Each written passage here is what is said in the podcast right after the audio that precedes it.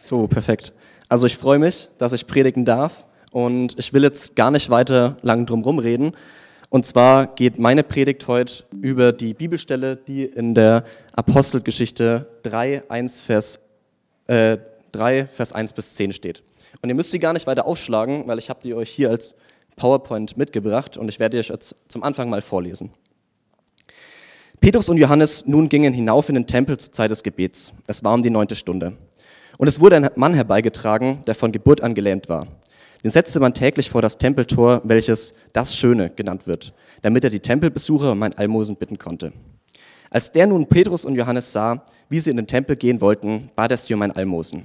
Petrus aber sah ihm in die Augen und mit Johannes zusammen sagte er, schau uns an. Er sah sie an in der Erwartung, etwas von ihnen zu erhalten. Petrus aber sagte, Silber und Gold besitze ich nicht. Was ich aber habe, das gebe ich dir. Im Namen Jesu Christi des Nazareners, steh auf und zeig, dass du gehen kannst. Und er ergriff ihn bei der rechten Hand und richtete ihn auf, und auf der Stelle wurden seine Füße und Knöchel fest, und er sprang auf, stellte sich auf die Füße und konnte gehen. Und er ging mit ihnen in den Tempel hinein, lief hin und her, sprang in die Höhe und lobte Gott. Und das ganze Volk sah ihn umhergehen und Gott loben. Sie erkannten aber in ihm den, der sonst beim schönen Tor des Tempels saß und um Almosen bat. Und sie waren erschrocken und entsetzt über das, was ihm widerfahren war. Ja, ich möchte euch mit, mit euch jetzt die Bibelstelle ein bisschen genauer auseinandernehmen. Und dafür habe ich die eben ja, mir, mir angeguckt und festgestellt, dass die ersten fünf Verse für uns nicht weiter wichtig sind. Wir können aus den ersten fünf Versen nicht weiter viel rausziehen, aber was wir mitnehmen können, ist, dass in den ersten fünf Versen das generelle Setting beschrieben wird. Es wird oder die, die späteren Leser werden darauf vorbereitet, was auf den Hauptpunkt, auf, den, auf die Heilung dann vorbereitet. Dafür sind die ersten fünf Verse gut. Und jetzt gibt es noch zwei andere Kleinigkeiten, die ich davon jetzt noch herausstellen will, weil die dann trotzdem für den späteren Verlauf noch wichtig sind. Die erste Sache, die ich wichtig finde, ist, dass das Wunder, das dann später passiert, für alle Beteiligten unerwartet ist. Petrus und Johannes sind eigentlich in den Tempel gegangen, um zu beten. Die hatten gar nicht gedacht, was jetzt da für ein Wunder passieren wird. Und auch der Bettler selber war, hat, hat es nicht erwartet. Der wollte eigentlich nur Geld und dann hat Gott die ähm, Erwartungen von allen um einiges übertroffen. Und das Zweite, das noch wichtig ist, ist, dass wir wissen, dass der Ort, an dem das Wunder vollbracht wurde, ziemlich gut besucht ist. Warum, werdet ihr später noch sehen. Aber das sieht man zum Beispiel daran, dass der Bettler ähm, Geld möchte. Der Bettler möchte nicht äh, in der Seitenstraße sein, sondern er möchte sich den Menschen präsentieren. Das heißt, er stellt sich vorm Tempeltor zu der Zeit des Gebets, an der Zeit, an der quasi alle Menschen aus der ganzen Stadt zum Tempel kommen und ähm, ihn sehen können. Genau, das heißt für uns, der Ort war gut besucht. Richtig, richtig wichtig wird es jetzt aber in den Versen 6 und 7. Ich lese sie dafür nochmal vor. Silber und Gold besitze ich nicht. Was ich aber habe, das gebe ich dir. Im Namen Jesu Christi des Nazareners, steh auf und zeig, dass du gehen kannst. Und er ergriff ihn bei der rechten Hand und richtete ihn auf, und auf der Stelle wurden seine Füße und Knöchel fest. Ich behaupte jetzt, dass man hier den, oder dass hier indirekt der Grund beschrieben wird, warum der Mann geheilt wurde. Und zwar war das nicht, weil der Bettler ein frommer Mensch war, weil er ständig seinen Zehnten gegeben hat, weil er ständig im, Bettel, im Tempel gebetet hat. Und es war auch nicht, weil Petrus speziell für Heilung berufen wurde, sondern es war einzig und allein, weil Petrus vom Heiligen Geist erfüllt wurde oder war und das getan hat im Glauben und im Vertrauen auf Jesus, was er vom Heiligen Geist gesagt bekommen hat.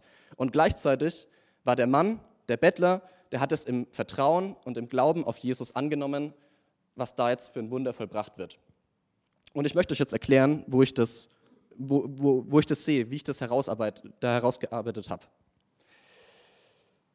Genau, stellt euch vor, ihr seid in einer richtig gut besuchten Stadt. Zum Beispiel in Coburg in der Innenstadt, wenn viel los ist.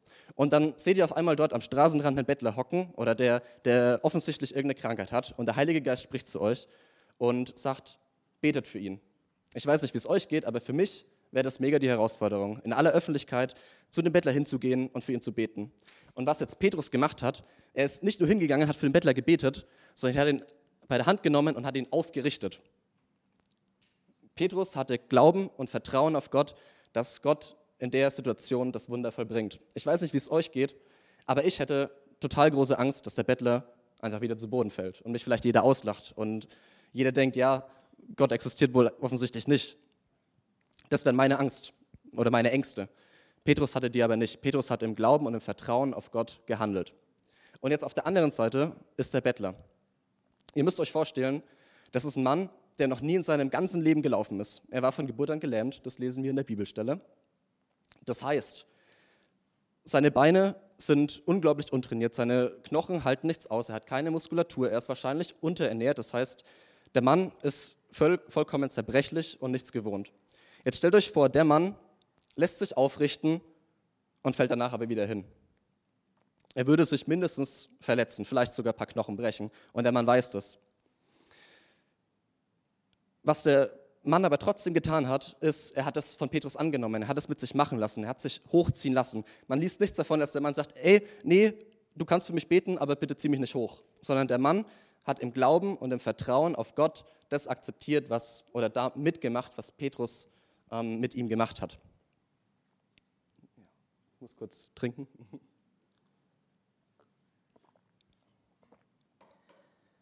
Und das Ganze wird im ein paar Verse weiter, im Vers 16 von Petrus nochmal bestätigt. Und zwar sagt Petrus da, dass der Mann, der Bettler, alleine aufgrund seines Glaubens an Jesus Christus geheilt wurde.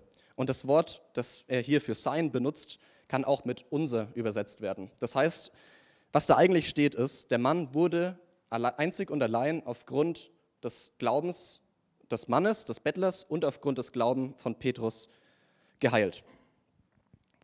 Genau, was heißt das jetzt für uns? Ich bin mir sicher, dass Gott ähm, durch jeden von uns Wunder und Heilung vollbringen will. Es ist nicht so, dass Gott ähm, Pastoren hat und dass Gott nur durch Pastoren heilt, die vor, ständig, ständig vor, vor, vor, Leuten predigen. Es ist nicht so, dass ihr dafür ständig in die Gemeinde gehen müsst, dass ihr euren Zehnten gebt, dass ihr unglaublich fromm seid, sondern das Einzige, was wichtig ist, ist, dass ihr auf das Reden des Heiligen Geistes hört und im Vertrauen und im Glauben auf Jesus das tut, was der Heilige Geist zu euch sagt. Amen?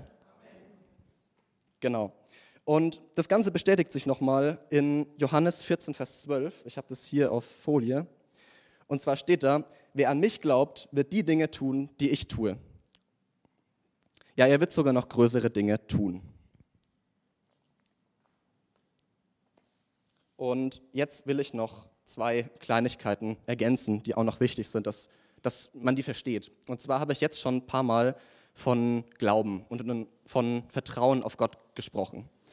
Ähm, ihr könnt euch Glaube aber nicht vorstellen wie etwas, das man mit der Zeit erlernen kann oder das Gott einem irgendwann mit der Zeit schenkt. Was ich sagen will ist, ihr könnt, wenn der Heilige Geist zu euch spricht und sagt, betet für die Person, dann könnt ihr zu Gott nicht sagen, ähm, nee, sorry, mein Glaube ist nicht groß genug. Glaube ist keine Ausrede. Glaube ist vielmehr eine Entscheidung. Genau, Glaube ist eine Entscheidung und kein Gefühl. Glaube ist die Entscheidung, das zu tun, was der Heilige Geist zu euch sagt und ähm, ja, das zu tun. Die zweite Sache, die ich noch anfügen will, ist, dass wir natürlich jetzt nicht erwarten können, dass wir auf die Straße gehen und die Entscheidung treffen, für jede einzelne Person zu beten und dass Gott dann alle heilt. So funktioniert das nicht. Es ist wichtig, dass wir Gottes Plan im Sinn haben. Gott hat einen Plan und den müssen wir folgen. Und jetzt gibt es eine ganz, ganz coole Möglichkeit ähm, zu erfahren, was Gottes Plan ist. Und das ist der Heilige Geist.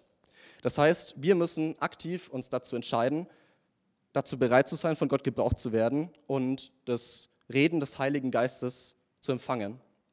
Ich meine, wenn wir das Reden, das Reden des Heiligen Geistes nicht empfangen wollen, dann wird er nicht zu uns reden. Und dazu müssen wir uns aktiv entscheiden, dass wir das hören, was der Heilige Geist, Geist zu uns zu sagen hat und dass wir dann auch im Glauben und im Vertrauen auf Gott so handeln. Genau. Dann können wir nämlich Heilung erwarten. Jetzt wissen wir also, was die Menschen, was Petrus und der Bettler mit der Heilung zu tun hatten. Jetzt will ich aber mir noch ein bisschen die Heilung an sich genauer anschauen. Ich gehe noch mal ein paar Folien zurück, dass ihr die Bibelstelle habt. Genau.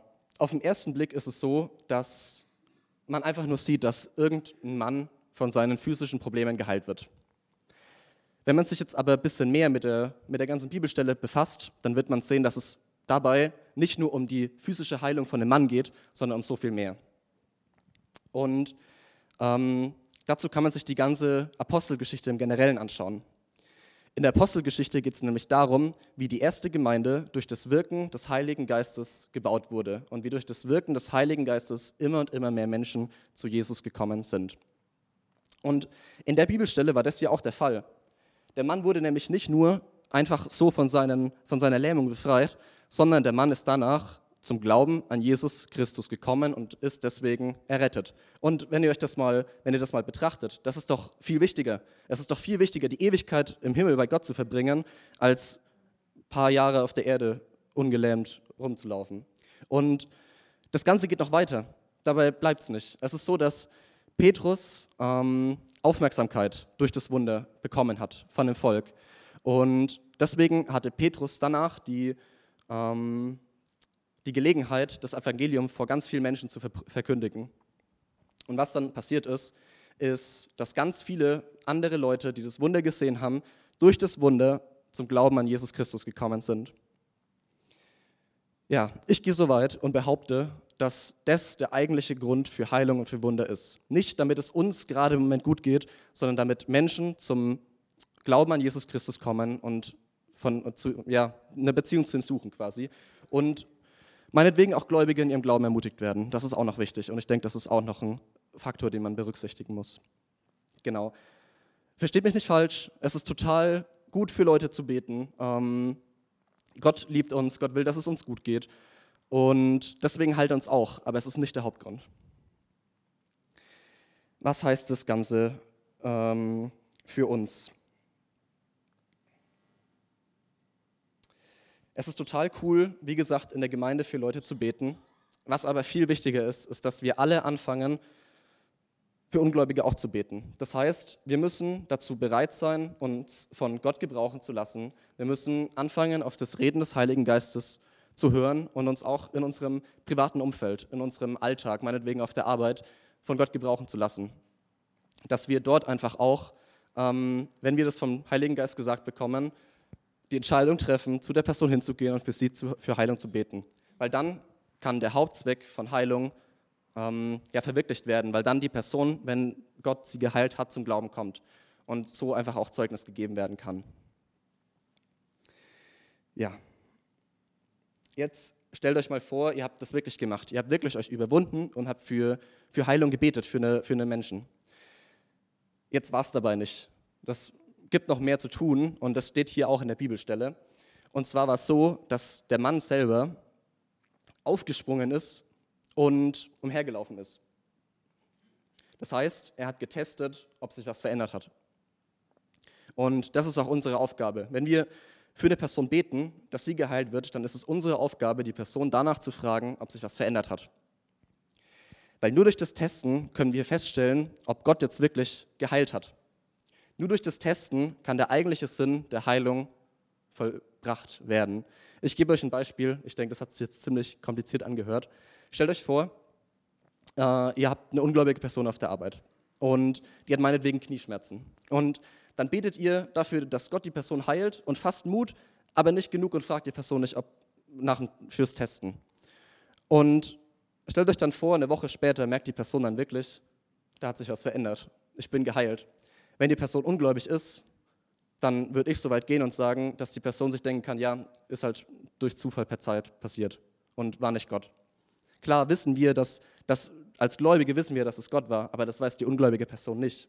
Und deswegen ist es, ist es Testen so wichtig, dass ähm, klar gemacht wird, was jetzt gerade passiert ist, ob Gott geheilt hat oder nicht. Und genau, nur so kann der eigentliche Hauptzweck der, der Heilung, des Wunders, ähm, ja, in Erfüllung gehen. Weil klar, die Person hat dann vielleicht ein schöneres Leben, weil ihr Knie gut ist, aber im Endeffekt verbringt sie trotzdem die Ewigkeit nicht bei Gott und deswegen ist irgendwo trotzdem was verfehlt. Genau. Was wir dann auch noch lesen in der Bibelstelle ist, dass der Mann aufgesprungen ist und Gott Lobpreis und Ehre gegeben hat dafür, dass was passiert ist. Und das ist auch unsere Aufgabe als wir, die, die für Heilung beten. Wir dürfen dann nicht stolz werden und sagen, ja, ich habe ähm, mich überwunden, Gott heilt durch mich, ich habe das Wunder vollbracht, sondern wir sollen Gott Lobpreis und Ehre dafür geben und sollen das ja, im Blick behalten. Und als letztes, das wahrscheinlich mit wichtigste, ist, dass wir Zeugnis geben. Das haben die in der, in der Bibel auch gemacht. Der Mann ist rumgelaufen, hat allen gezeigt, dass er jetzt laufen kann. Petrus hat das Zeugnis von ihm erzählt und das ist auch unsere Aufgabe. Wir sollen danach Zeugnis geben und ja, einfach verkünden, was Gott gesagt hat, weil nur durch das Zeugnis können andere Leute davon erfahren und auch zum Glauben kommen, beziehungsweise in ihrem Glauben gestärkt werden. Ja, das war es auch schon wieder. Ich habe viel mehr gar nicht zu sagen, aber ich möchte das, was wir jetzt einfach ähm, gehört haben, zumindest teilweise, ähm, ja, ein bisschen anwenden. Und zwar will ich dafür einen Heilungsaufruf starten. Aber ich bin mir sicher, dass Gott nicht nur durch irgendwelche Pastoren hier vorne heilt, sondern Gott will durch jeden von uns heilen und Gott kann durch jeden von uns heilen. Das heißt, wir machen das anders und diejenigen, die Gebet brauchen, heben einfach ihre Hand und bleiben am Platz sitzen. Und dann können die Leute, die außen rumstehen, zu der Person hingehen, die Hand auflegen und für die, für die Person, die Gebet braucht, beten. Und dabei ist es überhaupt nicht wichtig, dass jetzt alle Beter wissen, für was sie genau beten, sondern Gott weiß es und das reicht. Und ich möchte euch einfach ermutigen, dass ihr ja, laut betet, dass ihr in Sprachen betet. Und genau, für die Leute, die äh, für sich beten lassen, ich möchte euch auch ermutigen, dass ihr danach testet, ob sich was verändert hat. Und wenn sich was verändert hat, dann kommt noch heute nach vorne und gebt noch heute Zeugnis. Genau. Und das Ganze wird dann nach einer Zeit abgebrochen, es geht ins Abendmahl.